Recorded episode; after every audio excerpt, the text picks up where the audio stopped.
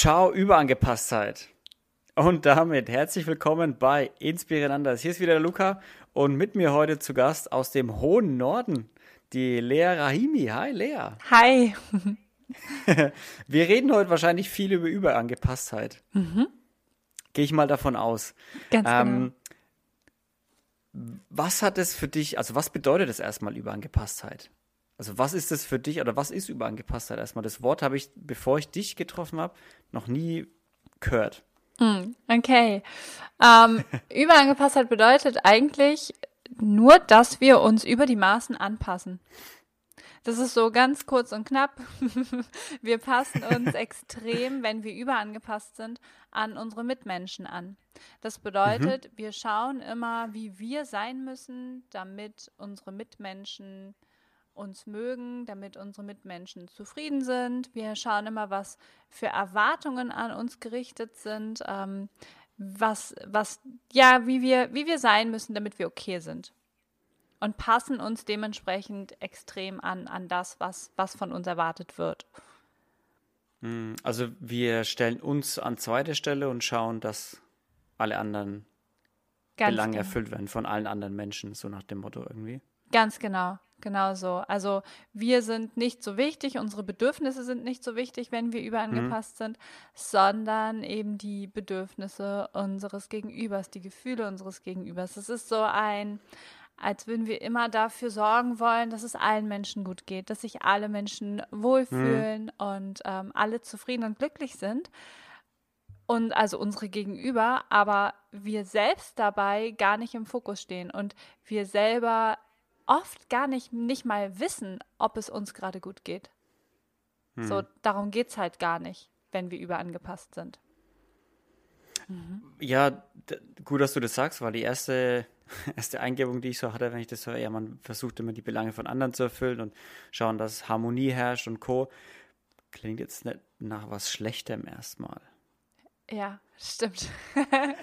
das stimmt. Das klingt eigentlich, das ist das, ich würde sagen, das ist auch das Problem, weil unsere mhm. Mitmenschen das oft ähm, sogar sehr angenehm finden, weil wir ja immer schauen, dass es denen gut geht und dass, ähm, dass sie sich wohlfühlen und so weiter. Nur das Problem dabei ist, dass wir uns selber dabei verlieren dass wir selber dadurch irgendwie gar nicht mehr so richtig diesen Zugang zu unseren Gefühlen und unseren Bedürfnissen haben, weil wir einfach von Anfang an gelernt haben, immer bei unseren Mitmenschen zu sein und immer darauf zu achten, wie es unseren Mitmenschen geht. Und wenn ich stelle mir das immer vor, wie so Sensoren, die nach außen gerichtet sind und immer empfangsbereit sind dafür, hm. was, mein Mitmen was, was meine Mitmenschen, was meine Umgebung, was die Leute gerade denken und brauchen, damit ich das erfüllen kann, was die gerade von mir erwarten, damit ich dem gerecht werden kann. Und dadurch bin ich gar nicht bei mir, sondern immer nur bei meinen Mitmenschen. Und dadurch spüre ich oft, wenn ich so stark überangepasst bin, gar nicht mehr richtig, hey, wie geht es mir eigentlich gerade? Was sind bei mir eigentlich gerade für Gefühle? Und was steht hinter den Gefühlen für, was stehen dahinter für Bedürfnisse. Also wenn ich, wenn ich meine Gefühle gar nicht mehr richtig wahrnehme, dann weiß ich auch nicht, was ich brauche und dann kann ich auch nicht für mhm. mich sorgen. Und das ist so zum einen der, der eine große Schmerz, der dadurch entsteht. Ich weiß irgendwie gar nicht, was ich fühle und was ich brauche und kann dementsprechend nicht dafür sorgen, dass es mir gut geht und gerate deswegen ganz schnell aus so einer, aus der Balance. Das ist das eine. Und das andere ist, dass ich, ähm, wenn ich so überangepasst bin, mir gar nicht wirklich erlaube, Raum einzunehmen, weil, weil ich ja immer nur bei meinen Mitmenschen bin und nicht bei mir. Und dadurch, dass ich mir nicht erlaube, Raum einzunehmen, ich oft nicht einmal genau weiß, wer ich eigentlich bin. Also so mhm. diese, dieser Ausdruck der Persönlichkeit fehlt, diese Selbst- Findung, die Selbstwerdung, die ist gar nicht vorhanden. Das heißt, ich habe irgendwie das Gefühl, ich existiere gar nicht so richtig. Ich bin einfach nicht so wichtig. Und das sind so zwei große, sehr große Schmerzpunkte hm. in der Überangepasstheit. Hm.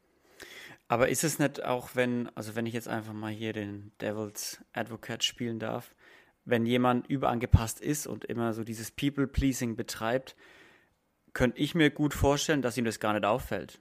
Sodass mhm. er irgendwie glücklich, in, in, in Anführungsstrichen glücklich damit ist, andere glücklich zu machen. Mhm. So dass ihm gar nicht auffällt, dass er kein, dass genau das er vielleicht als Sinn missversteht und dass er das vielleicht gar nicht merkt, so dass der, dass der Schmerz gar nicht aufkommt irgendwann, sondern dass er das, er ist so in seinem Trott. Ich meine, wir kennen das alle, dass wir uns in irgendwas mal verrennen, ohne zu merken, was wir da eigentlich gerade tun.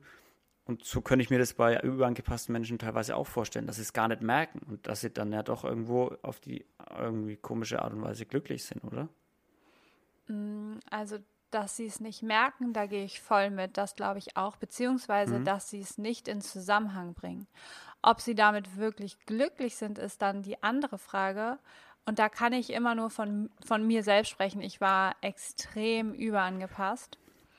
Mhm. Und ähm, ich hätte damals tatsächlich auch von mir behauptet, dass ich in irgendeiner Form glücklich bin, weil, ja. und da hast du voll recht, das stimmt. Das meine ich eben. Ja, ja, genau, weil wir es ja nicht anders kennen. Das ist ja unsere Realität. Ne? Wir wissen ja gar nicht, wie sich, die, wie sich Realität anders anfühlen kann. Hm. Und grundsätzlich ist es ja nicht schlecht, anderen Menschen zu helfen. So, man, das ist ja, man sagt ja immer so, dass es ja anderen Menschen helfen, sei freundlich, seid lieb zueinander, sage ich am Ende vom Podcast immer, helft euch gegenseitig.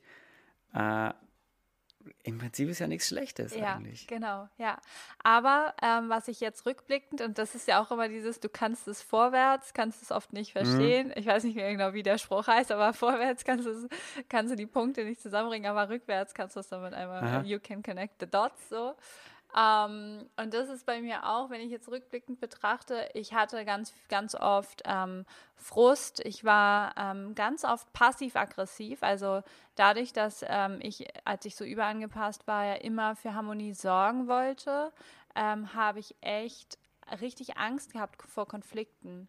Und ich habe dadurch immer versucht, Konflikte möglichst zu vermeiden, Auseinandersetzungen zu vermeiden. Mhm. Und dadurch bin ich ganz oft immer ausgewichen und habe mich zurückgezogen, habe nie Grenzen gesetzt, weil Grenzen setzen kann ja zu Konflikten führen. Das heißt, ich war immer für andere da, ich habe immer versucht, dass anderen gut geht, aber dahinter war ich oft so KO, so ausgelaugt, so müde, weil ständig meine Grenzen überschritten wurden oder ich zugelassen habe, dass diese Grenzen überschritten wurden ähm, weil ich einfach viel zu große Angst hatte, diese Grenzen zu setzen.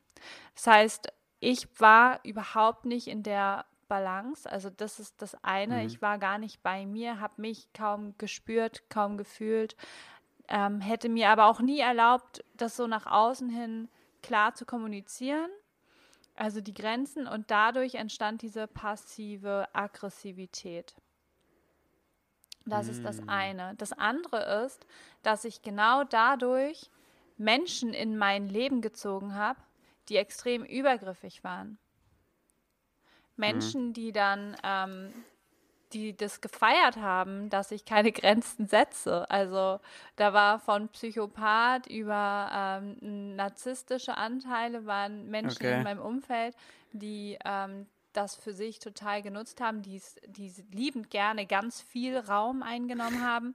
Und mhm. ich hatte ja keinen Raum, also ich habe meinen Raum nicht eingenommen und dementsprechend haben sie den mit eingenommen und dementsprechend hat sich das so krass gegenseitig bedingt. Mhm. Genau. Und äh, ist das, ist das dann auch oft so, wo man sagt, dass deshalb, also weil man kennt es ja oft, dass oder man hat es, also ich kenne es jetzt nicht oft, aber man hört es ja oft, dass vor allem Frauen, äh, wenn sie in irgendeiner Beziehung sind, wo, wo man sich denkt, was, so irgendwie, er schlägt dich oder er misshandelt dich oder er ist richtig gemein zu dir auch vor den Freunden und sowas.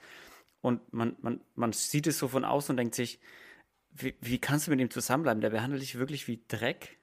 Also andersrum gibt es natürlich genau die gleichen Beispiele, aber nicht so oft. Ähm, aber man ist, sind es dann oft überangepasste Personen, wo man denkt, ja, warum gehst du denn jetzt wieder zurück? Mhm. So, warum, was, was siehst du denn in ihm? Mhm. So, was hm. gibt er dir denn? So, er offensichtlich viel Schmerz, so. Genau, voll, ja. Also ich will es gar nicht so verallgemeinern. Es gibt bestimmt auch viele verschiedene äh, Fälle und Facetten und so. Ja, ne? genau. Klar. Wie immer so. Aber ja, ich glaube, ganz, ganz viel, bei ganz, ganz vielen ist das so. Und das Geile ist, dass ich vorher immer, immer mich als sehr starke Persönlichkeit wahrgenommen habe und immer gesagt habe, wie kann, wie kann eine Frau das zulassen? Wie kann eine Frau sich so behandeln lassen? Ich verstehe es nicht. Mhm. I don't get it. Und dann war ich mit einmal selber in der Situation. Ich wurde nie ähm, körperlich in irgendeiner Form äh, misshandelt oder so, mhm. aber halt extrem psychisch, ähm, extrem psychische Gewalt, extrem äh, Manipulation, mhm.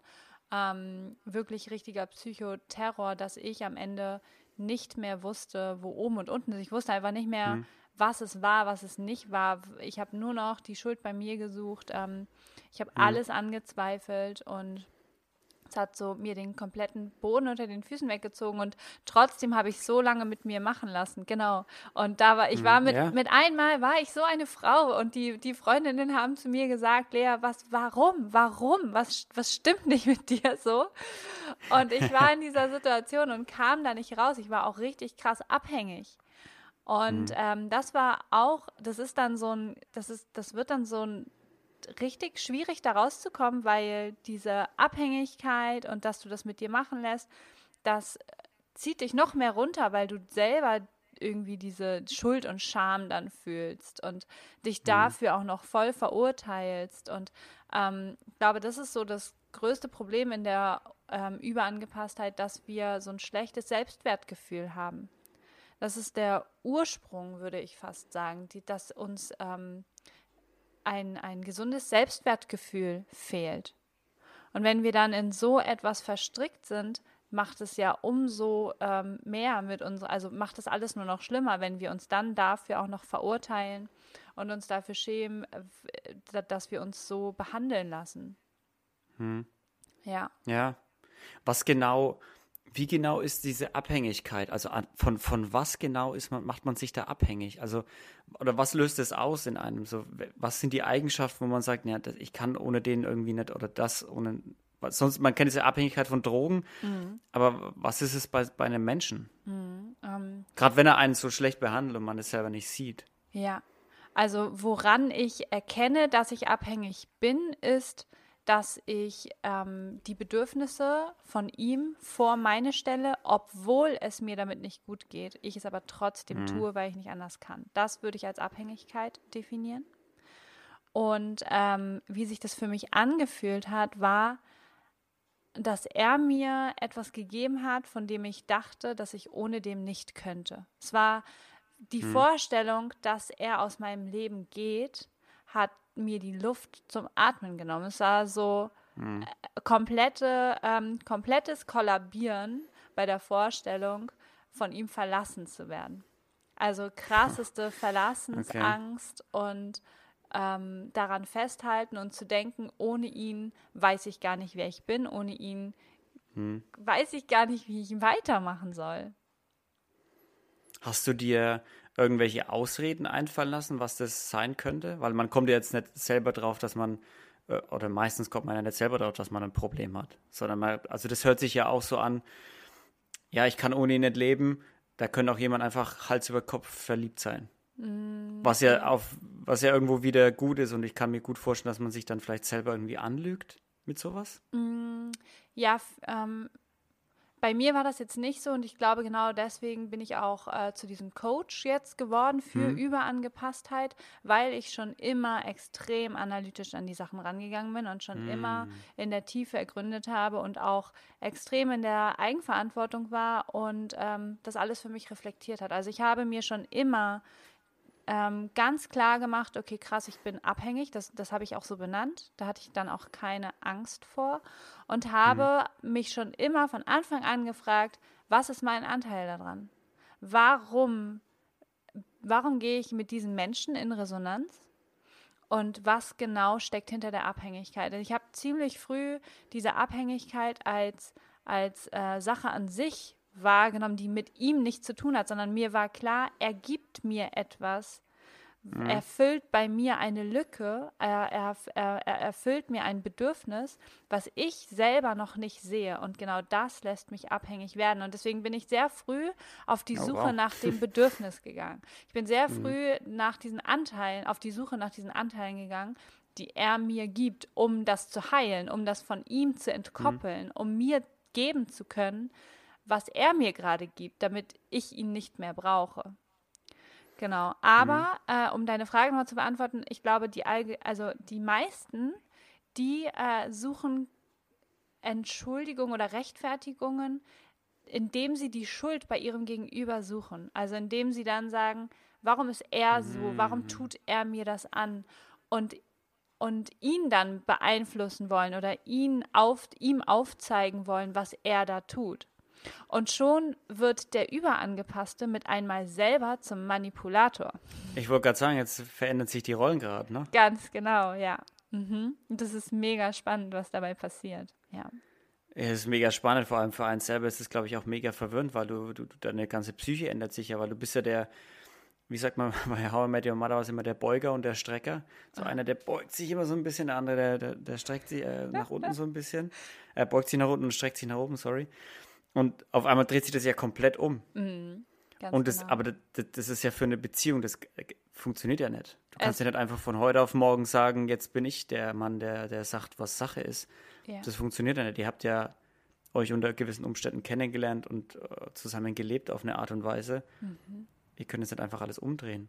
Also das ja. ist ja nochmal ein Stück, was die Beziehung schlimmer macht. Ganz genau. Also dadurch wird dann alles extrem toxisch, extrem vergiftet. Es wird ja. so ein, keiner weiß eigentlich mehr so richtig, äh, wer, wer trägt jetzt welchen Teil dazu bei. Und, und beide, also bei, ähm, bei mir war es jetzt so mit dem Psychopathen, ein Psychopath, das klingt immer so mega dramatisch, aber am Ende ist ein Psychopath einfach nur ein Mensch, der nicht in der Lage ist zu fühlen.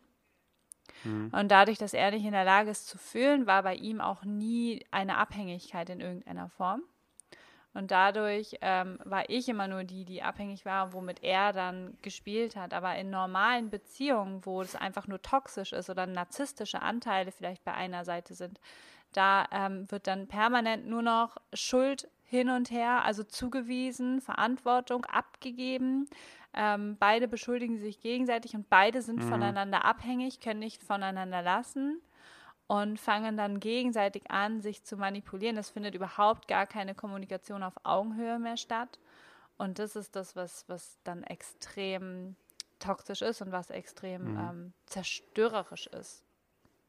Ja, gut, dass du das auch ansprichst, dass äh, der andere sich auch abhängig macht. Mhm. Nicht nur der überangepasst ist, sondern auch der, in Anführungsstrichen bleiben wir mal bei dem Psychopathenbeispiel, sondern mhm. auch der Psychopath macht sich irgendwo abhängig. Er braucht die andere Person. Ja, er braucht die, weil, weil sie ihm genau das irgendwo gibt. Genau, wobei der Psychopath sich halt nie emotional abhängig macht, ne? weil er einfach nicht in der Lage ah. ist, das zu fühlen. Hm. Er braucht zwar Menschen, die, mit denen er spielen kann, aber ähm, das ist ihm egal, welcher Mensch es jetzt ist. Hm. So, also ich würde es nicht in diese, ich würde es nicht als so eine Abhängigkeit betiteln. Ähm, das ist dann, glaube ich, eher bei einem Narzissten. Okay. Genau. Ja, ich wollte gerade sagen, wir haben uns jetzt ein bisschen darauf fokussiert, auf so Beziehungsbeispiele zwischen überangepasst und Psychopath. Aber es gibt ja sicher auch noch ganz, ganz viele andere Situationen, in denen Überangepasstheit ein, ein Problem darstellt. Ganz genau, oder? absolut, ja, voll. Genau. Also was, was, was fällt dir da so ein? Was wären das so für, oder mit was für Leuten hast du zu tun? Welche Situationen kommen da oft? Also es, sind halt oft ähm, Überangepasste, die dann mit ähm, Menschen zusammenkommen, die sehr übergriffig sind, mhm. die sehr in der Kontrolle und eben in, in der Manipulation sind. Das ist das eine. Und auch Überangepasste mit Überangepassten. Das matcht auch sehr gut. okay.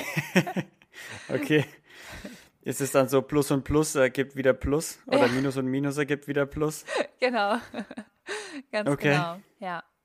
Da ist es natürlich dann nicht ganz so toxisch. Da ist es dann eher so, dass ähm, gar keine richtige Kommunikation zustande kommt, weil beide sich eigentlich immer nur ausweichen, weil beide Angst vor Konflikten haben, hm. bis es dann einem Part reicht und er dann den anderen Part übernimmt. Weißt du, das ist ja auch immer so dieses Gesetz der Polarität. Irgendwie muss sich da, muss sich das immer ähm, gegensätzlich bedingen. Es muss mhm. irgendwie zusammenpassen, also übernimmt der eine die eine Rolle und der andere die andere Rolle. Ja. Mhm. Ja. Ganz genau. Wie war, das bei, wie war das bei dir? Du hast ja gemeint, das war sehr analytisch, wie du an alles rangegangen bist. Ja. Weil ich kann mir vorstellen, die meisten, bei den meisten ist das nicht so, ja. dass die so analytisch an die Sachen rangehen, sondern ich vermute mal, bei den meisten knallt es irgendwann. Ja. Oder? Also gibt es irgendeinen Auslöser, dann irgendeinen Moment, wo es dann wirklich ist, so, es geht einfach nicht weiter. Oder keine Ahnung. Ja. Ist es so? Genau. Gibt's meistens also, diesen Knall? Ja, genau. Also der Schmerz muss bei den meisten Menschen einfach groß genug werden, bis sie an einen Punkt kommen, wo sie sagen eben, boah, jetzt kann ich nicht mehr. Ich, ich weiß nicht mehr weiter, ich weiß nicht mehr, wo vorne und hinten ist. Und ähm, sie dann sich Hilfe suchen. Ganz genau. Hm. Und Ja. Dann, und dann können sie zu dir kommen. Genau, dann können sie zu mir kommen.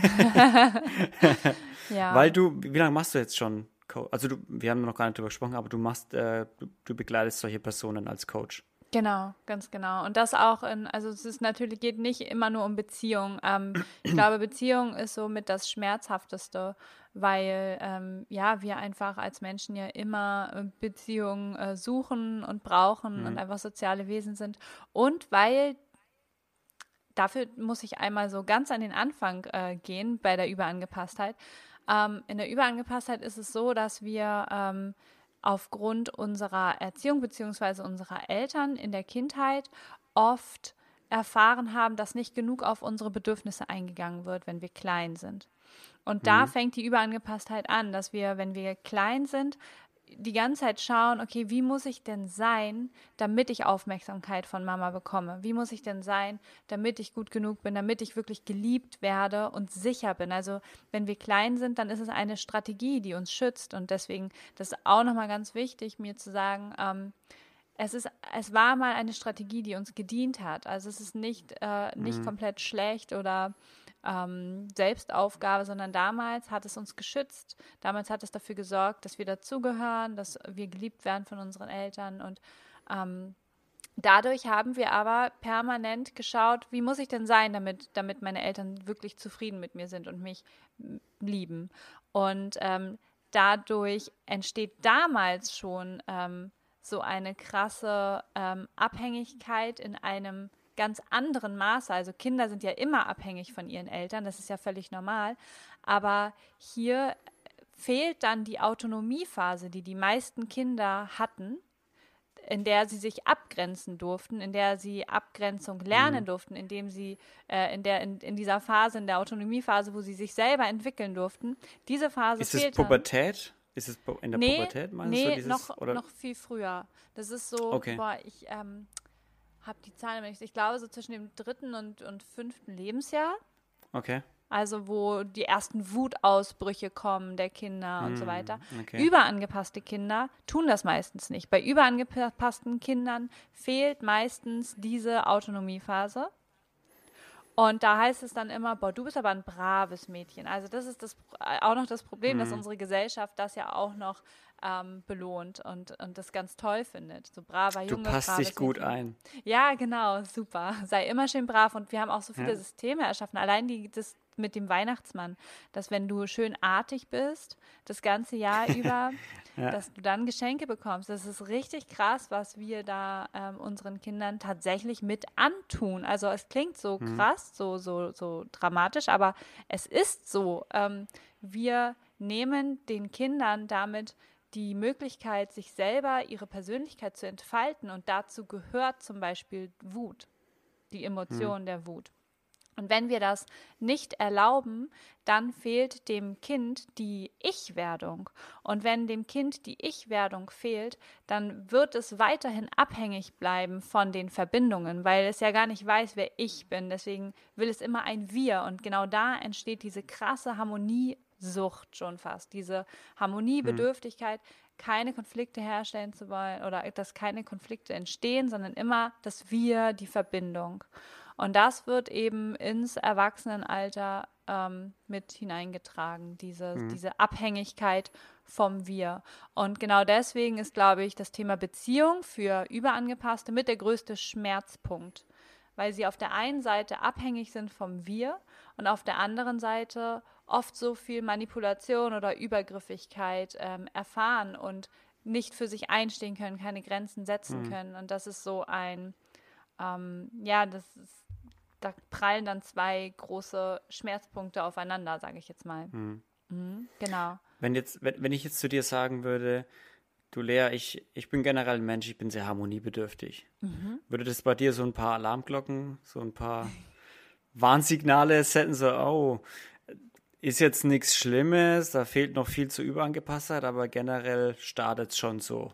Ja, Oder also, sind das so Anzeichen? Ja, genau. Also es ist schon so Menschen, die sagen, ähm, ich bin, ich bin einfach harmoniebedürftig und ich bin unglaublich gern hilfsbereit und ähm, mir ist auch nicht so wichtig, dass immer gemacht wird, was ich will. Ich passe mich gerne an. Das mhm. sind so, das sind so Aussagen, wo ich schon wo in mir so Alarmglocken angehen und ich schon hellhörig werde. Also dann schon dann einmal kurz abklopfe, okay, wie genau ist das jetzt gemeint? Und ähm, mhm. natürlich ist Harmoniebedürftigkeit super schön. Also Harmonie ist ja auch ein ganz wichtiger, ähm, schöner, wertvoller Wert.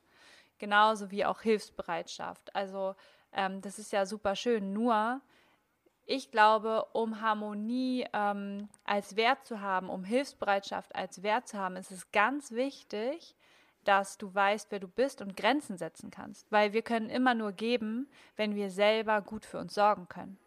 Wir können mhm. immer nur für andere da sein, wirklich auch aus dem Herzen heraus, aus der Liebe heraus für andere da sein, wenn wir für uns selber da sind.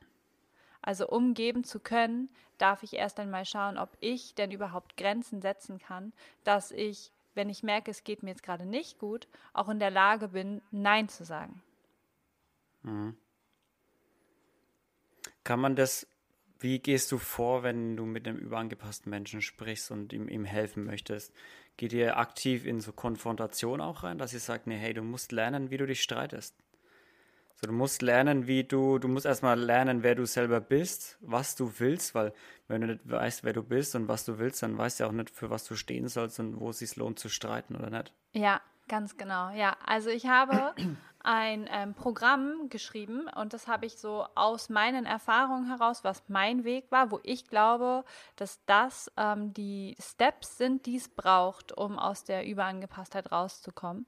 Und es sind ähm, fünf Steps, die ich da in dem Programm drin habe und das beginnt mit der Bewusstwerdung, dass du, genau, mhm. wie du schon sagtest, dass du herausfindest, wer du bist, dass du auch anfängst, den Fokus vom Außen wegzunehmen und auf dich zu lenken, dass du dich selber mhm. ähm, zum Mittelpunkt deines Lebens machst. Und das ist ja auch, glaube ich, der wichtigste und der schwierigste Schritt am Anfang für jeden Überangepassten, der einfach seit der Kindheit gelernt hat, dass das nicht okay ist, dass das nicht sicher ist.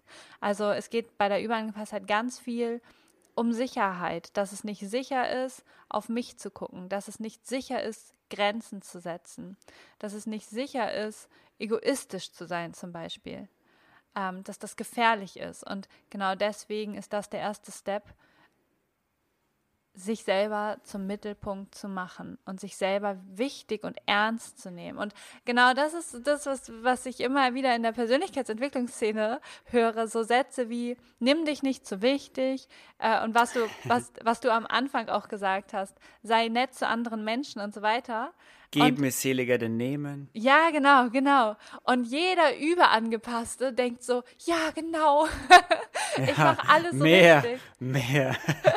genau. Und, und dadurch wird aber ähm, das Thema Überangepasstheit nur noch mehr bestärkt, nur noch mehr mhm. ähm, der Überangepasste da drin in diesem Schmerz irgendwie gef gefangen gehalten, weil diese Sätze sind schön und gut, aber sie gelten nicht für einen Überangepassten. Jeder mhm. Überangepasste darf erst einmal auf sich gucken. Jeder Überangepasste darf erst mal lernen, sich selber wichtig zu nehmen, sich ernst zu mhm. nehmen, nicht anderen zu geben, bevor er sich selber gibt, sondern erst einmal zu lernen, für sich zu sorgen, die Verbindung zu den Gefühlen und Bedürfnissen wiederherzustellen. Ja. Ja. Seit wann gibt es Überangepasstheit? Also ich frage, weil gerade in der aktuellen Zeit, seit vielen Jahrzehnten, gibt es ja immer mehr diese psychischen Erkrankungen.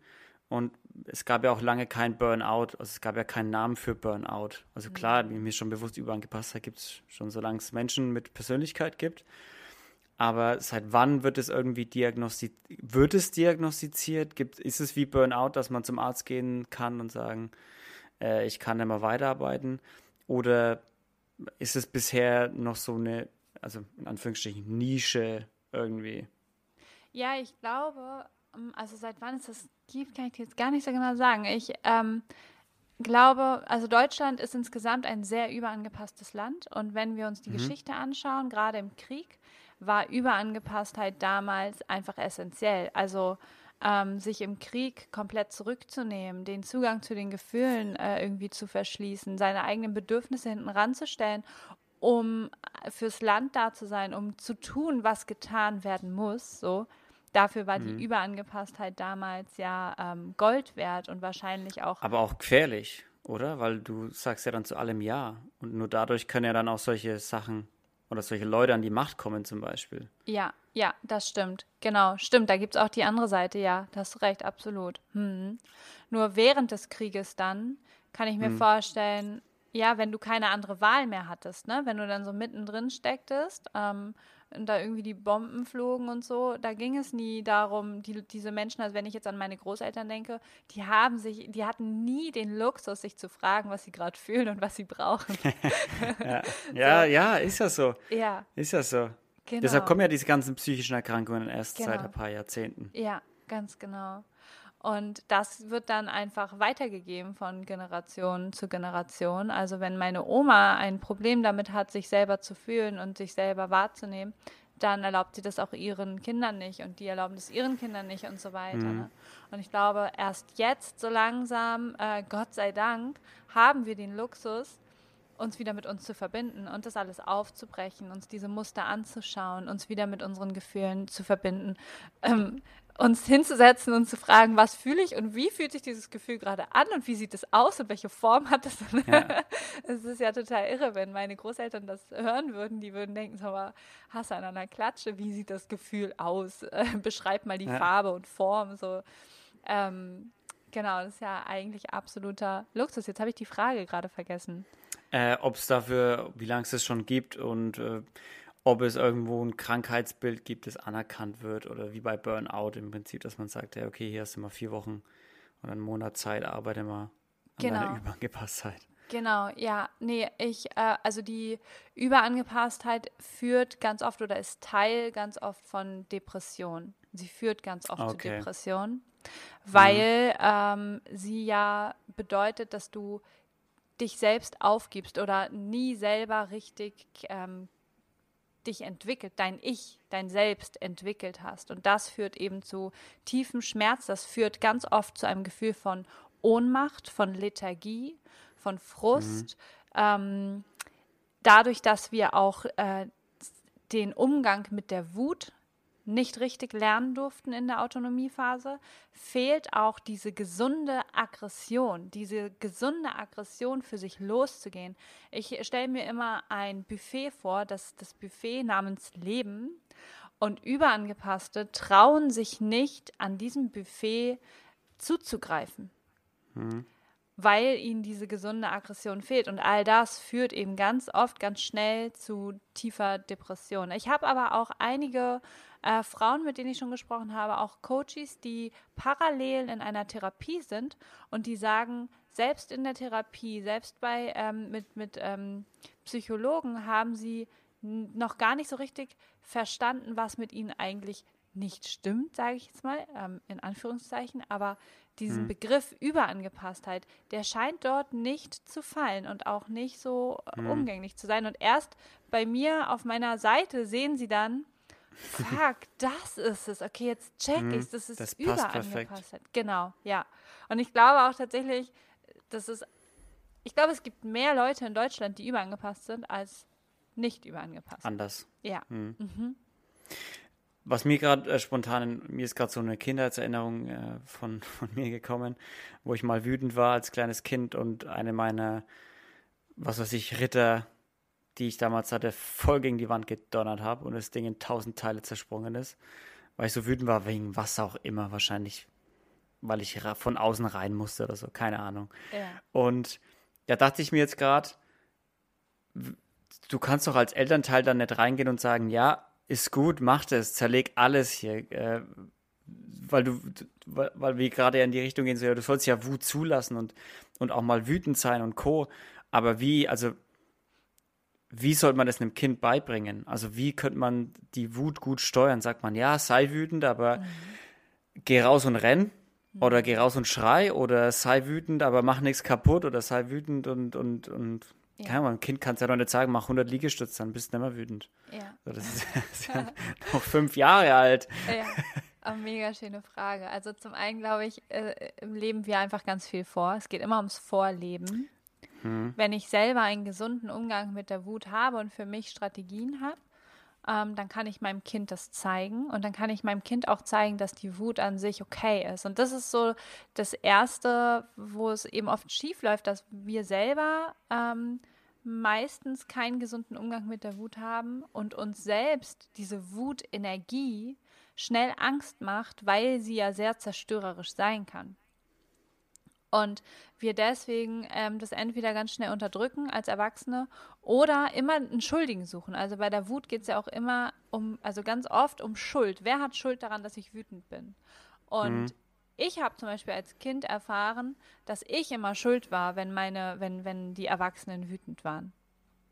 Also geht es ganz viel um Schuldzuweisung und allein das ist schon ein gefährlicher Umgang mit der Wut, wenn wir für die Wut immer einen Schuldigen brauchen, anstatt die Wut einfach mhm. nur als Emotion stehen lassen zu können und vorzuleben, wie wir mit der Wut umgehen können. Und zum Beispiel ich schlage gerne in Kissen, ich brülle gern, wenn ich gerade irgendwo bin und, und das okay ist. So.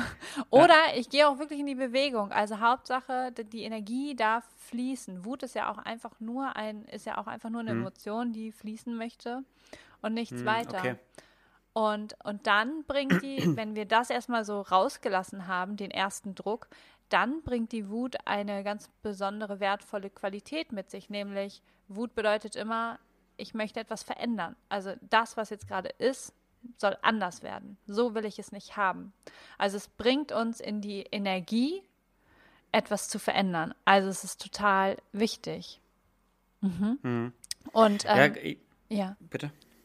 Ähm, genau, also es wäre, um nochmal auf deine Frage zurückzukommen, äh, zum einen eben dieses Vorleben, wie gehe ich mit meinen ähm, Emotionen um, wie gehe ich mit der Wut um? Und daran kann das Kind dann sehen, wie es gemacht wird und auch direkt erfahren, dass an der Wut nichts Schlimmes ist und auch erfahren, dass das Kind nicht Schuld hat dass es nie um Schuld geht, sondern die Wut einfach nur eine Emotion ist, die durch, durch uns hindurchfließen kann und uns in eine bestimmte Energie bringt. Und zum anderen kann ich dem Kind mm. dann auch direkt, was ich zum Beispiel oft gesehen habe, wenn ein Kind so ausrastet und dann um sich schlägt, dass das Kind einfach ähm, genommen wird und die, die Hände zum Beispiel dann in ein Kissen, also schlagend hm. in ein Kissen umgelenkt werden. Also, dass man wirklich dem Kind aktiv hilft, aus ja. diese Wut in eine richtige Richtung zu kanalisieren, wo niemand zu Schaden kommt, ohne die Wut zu unterbinden. Oder dass man ja. dem Kind dann auch hier diese ähm, oh, wie diese, diese Styroporstangen, wie heißen die denn? Weißt du, was ich meine? diese, diese, diese Nudeln oder was? Ja, genau. Diese Schwimmnudeln? Genau. genau. Dass, dass solche Dinger bereitstehen und wenn das Kind so einen Wutanfall hat, dass man dem Kind wirklich das in die Hand gibt und sagt, hier, lass die Wut raus. Du, es ist okay. Mhm. Aber auch gleichzeitig immer wieder darauf achten, dass niemand zu Schaden kommt und auch das dem Kind direkt zu vermitteln. Genau. Ja. Mhm. Ja, jetzt ergibt es jetzt ergibt's, danke, dass du das so detailliert beantwortet hast, weil jetzt ergibt es in meinem Kopf auch mehr Sinn. Mhm. Gerade wenn man sagt, ja, Wut ist einfach nur eine Energie, die man irgendwo hinfließen lassen muss. Und weil ich mir jetzt gerade wirklich schwer getan habe, wenn man irgendwie dran, wenn ich irgendwie jetzt in meinem Kopf das Kino anschalte und mir denke, wie erziehe ich denn mal meine Kinder? Äh, ich hätte ein Problem damit, wenn mein Kind irgendwie dann wütend ist und alles kurz und klein schlägt. Ja. Oder es dann an anderen Leuten auslässt oder versucht, mich dann zu schlagen oder, oder ein Haustier oder was auch immer schlägt, weil ich mir denke, so, ja, das ist, Wut ist okay, aber, aber du kannst jemanden verletzen dabei. Ja. Äh, aber dann einfach zu sagen, nee, Wut ist okay, lass es fließen ähm, geh raus, schrei in dein Kissen, ähm, was weiß ich, sei wütend auf, äh, oder sei nicht unbedingt wütend auf irgendwas, sei wütend auf die Situation ähm, und, und nutzt die Energie, aber halt, keine Ahnung, setz dich hin und. Ja. Ich, ich weiß nicht, das ist, keine Ahnung, ist noch ein wenig für mich hin, bis das mal Thema wird, aber es ist, grad, ist mir gerade so durch den Kopf gegangen. Ja, Ganz genau, aber genau das ist es, dass das äh, Wut okay ist und wir lernen dürfen, einen gesunden Umgang damit zu finden. Ganz ja, genau. Zumal, wenn du ja auch sagst, dass wir ein sehr überangepasstes Land sind, dann wissen ja viele Eltern auch nicht wirklich gut, wie man damit umgeht. Und Richtig. Dann ist ja auch die Frage, was vermittelst du deinem Kind? Ja. Du lebst es vor, du lebst halt vor, was du weißt. So, ich gehe mal davon aus, dass jeder versucht, seine Kinder nach bestem Wissen und Gewissen zu erziehen. Ja. Und keiner es absichtlich verkorkst. Ja. Deshalb, mm, ja. ja, es ist wieder so eine Vererbens-, Weitergebenssache, ne? Genau, total. Ja, auch mega schön, dass du das so auch nochmal sagst. Ähm, das ist mir auch, auch in meiner Arbeit immer wieder wichtig. Es geht nie um Verurteilung. Es geht nie darum, das zu bewerten, dass du ein schlechter Mensch deswegen bist oder dass du irgendwas falsch machst. Ich glaube auch, wir tun alle immer unser Bestes. Und ähm, ich tue nie etwas gegen dich, sondern immer nur für mich und ich versuche immer auf bestmögliche Art und Weise ähm, für mich zu sorgen. Nur die Strategien sind halt manchmal nicht so passend oder ähm, ähm, ja unangebracht oder äh, bringen mich eigentlich nicht zu dem Ziel. Hm. Mhm. Und mit der Wut, ja. ähm, genau, wenn ich selber damit ein Thema habe, dann werde ich das auch auf meine Kinder übertragen. Und das sehe ich auch ganz, ganz viel in Deutschland. Ja. Ja, ja, das glaube ich sofort. Also, wenn du auch von deiner Warte aus sagst, du hast das Gefühl, es ist ein sehr überangepasstes Land. Hattest ja. du schon mal die Situation, dass jemand zu dir gekommen ist und gesagt hat, ich bin zu überangepasst und du dachtest dir nur so nach ein paar Sätzen mit ihm, boah, Digga, nee, bist du nicht. Du bist, bist, vieles anders, aber das bist du nicht. Musst du schon mal jemanden irgendwie wegschicken, weil äh, auch das ist ja ein Problem, dass jeder immer denkt, alles ist gleich irgendwie eine Krankheit oder ein Krankheitssymptombild für irgendwas in, in der heutigen Zeit. So, man kann halt mal einfach nur hinnehmen, dass man ein Mensch mit Ecken und Kanten ist, sondern es muss ja immer alles gleich irgendeine Diagnose, mm. Diagnose ja, haben. Ja, nee, aber so rum hatte ich das tatsächlich noch nicht. Eher okay. komplett andersrum. Also eher Menschen, die sagen, und das sind wirklich die meisten am Anfang. Ja, das ähm, kann ich, mein, mir besser vorstellen. Ja, genau. Also dadurch, dass ich jetzt ähm, so stark mit dem Thema seit ein paar Monaten eben rausge rausgehe und anderen helfe und so, bringen mich auch meine Freunde eben ganz viel mit diesem Thema jetzt in Verbindung. Und äh, viele kommen dann auf mich zu und sagen, sag mal, Würdest du sagen, dass ich überangepasst bin? Nee, oder? so, und wollen dann immer, dass ich die dann einmal kurz so abchecke, einmal analysiere, ob die überangepasst sind oder nicht, würden aber. Ja, einmal das Stethoskop anhalten genau. und Puls fühlen und so. genau. Nee, alles gesund. Ganz genau.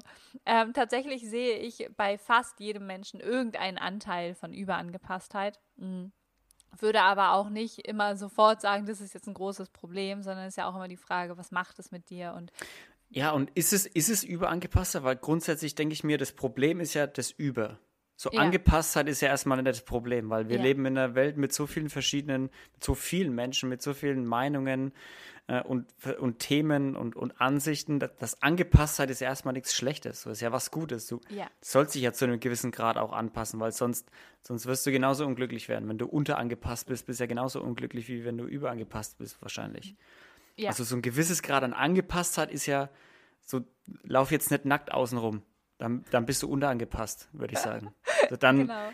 dann bist du ein bisschen unangepasst, dann ist es, äh, ja, dann, dann ist es eher psychisch auch ein bisschen. aber grundsätzlich, ich, ich habe es übertrieben, ne, aber so Angepasstheit an sich ist ja jetzt erstmal nichts Schlimmes. Mhm. Ja, genau, stimmt voll. Ähm, genau, aber es wird eben dann, ähm, es wird dann doof, wenn wir regelmäßig unsere Bedürfnisse nicht mehr wahrnehmen.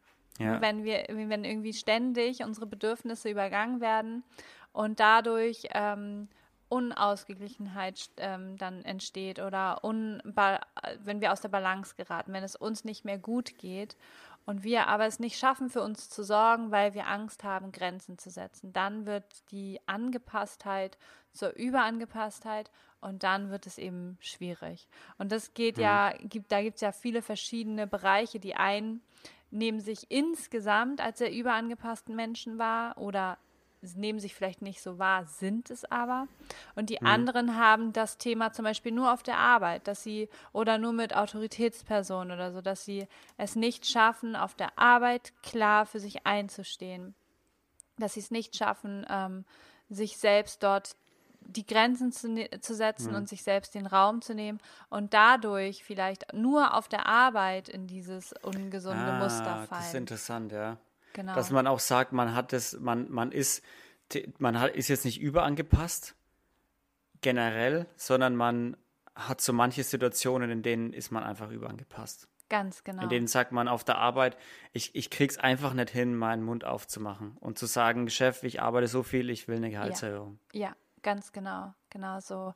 Und was ich eben ganz oft erlebe, ähm, sind Menschen, die sagen, nö, ich bin nicht überangepasst, weil mir ist alles scheißegal. Mir ist egal, was die Leute von mir halten. Und da, und da sehen sie dann eben oft nicht, dass das meistens nur aus dem Schmerz der Überangepasstheit heraus entstanden ist. Also Menschen, die nie ihre Grenzen setzen, und deswegen erfahren, dass permanent deren Grenzen überschritten werden, die gehen oft dann irgendwann, wenn der Schmerz zu groß wird, in eine Rebellion und sagen, so, und jetzt kann mir niemand mehr was. Genau. Ja, fuck everything. Genau, fuck everything und äh, ihr könnt mich jetzt alle mal und ich gucke jetzt Ja. nur noch auf mich, es ist mir jetzt alles scheißegal. Ich habe immer eingesteckt, ich habe immer getan und gemacht und ich kriege keinen Dank und es wird nicht gesehen und so weiter.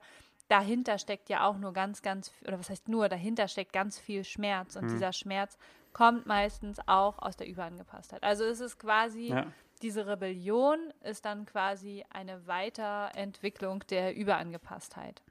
Hm, Okay. Lea, Ja. gibt's irgendein Buch, das du uns dazu empfiehlst?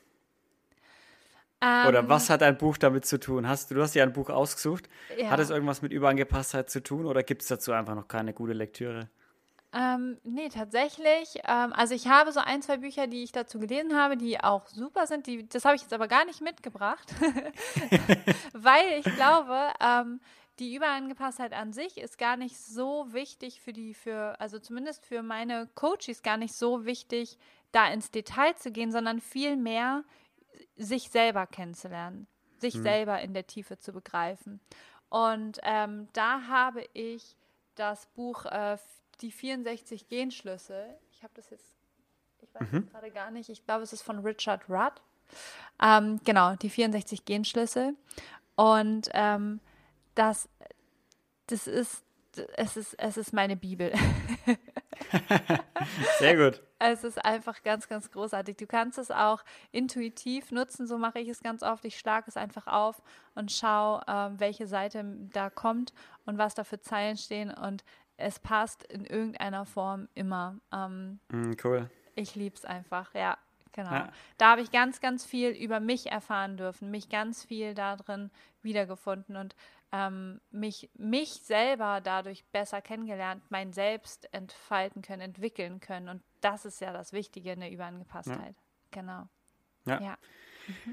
Welches Lied hast du denn Ähm, dir ausgesucht? Ein Lied, das ich momentan irgendwie immer rauf und runter höre, ist, warte, ich muss mal eben kurz nachschauen, wie das heißt. Ähm, Naturalesa heißt es, glaube ich. Ich weiß gar nicht, ob man das so äh, ausspricht. Ja, Naturalesa, das hat auch die Nini vorgeschlagen, glaube ich schon. Echt? Vor ein paar. Ja, Ah, okay. ich glaube, ja, Naturalesa, genau. Ja. ja, die Nini. Von Danit oder sowas. ah, okay. Ja, das ist so wunderschön. Sehr gut. Es ist, es ist so schön. Es ist zwar sehr kitschig und sehr, sehr Voll in Ordnung. slow, das ist total in Ordnung. Das ist total in Ordnung, Lea.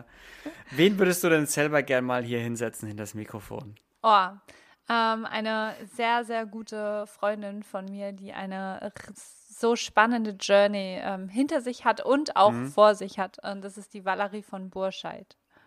Okay. Mhm. Was für eine Journey hat sie denn hinter sich und vor sich? So grob.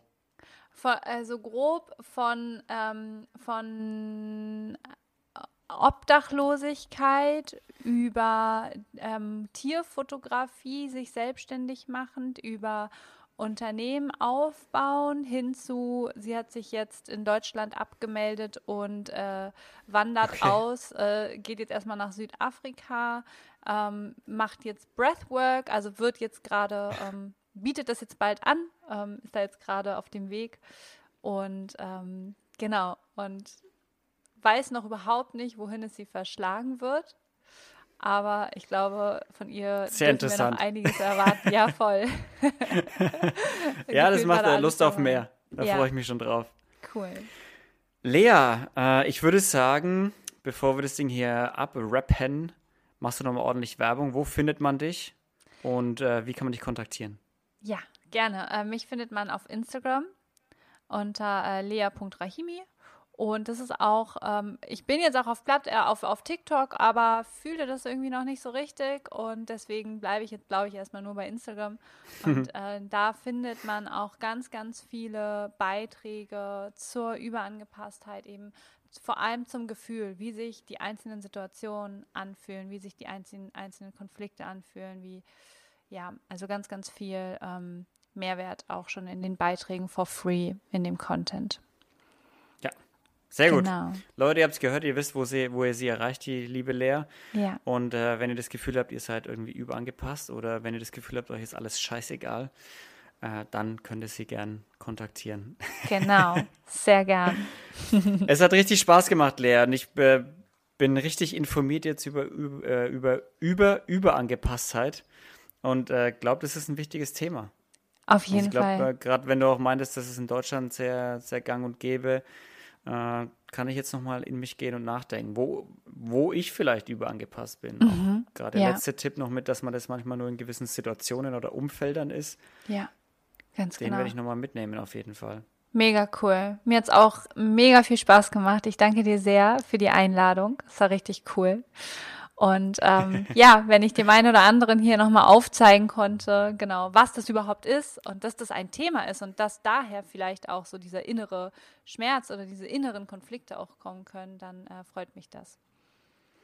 Das hast du definitiv geschafft. Cool. Leute, vielen Dank, dass ihr wieder zugehört habt. Ich hoffe, ihr habt was gelernt und hattet ein bisschen Spaß auch dabei. Wir hören uns nächste Woche wieder. Seid lieb zueinander aber seid auch lieb zu euch selber. Genau. Und bleibt sauber, ja? Wir hören uns nächste Woche. Bis dahin, tschüssi.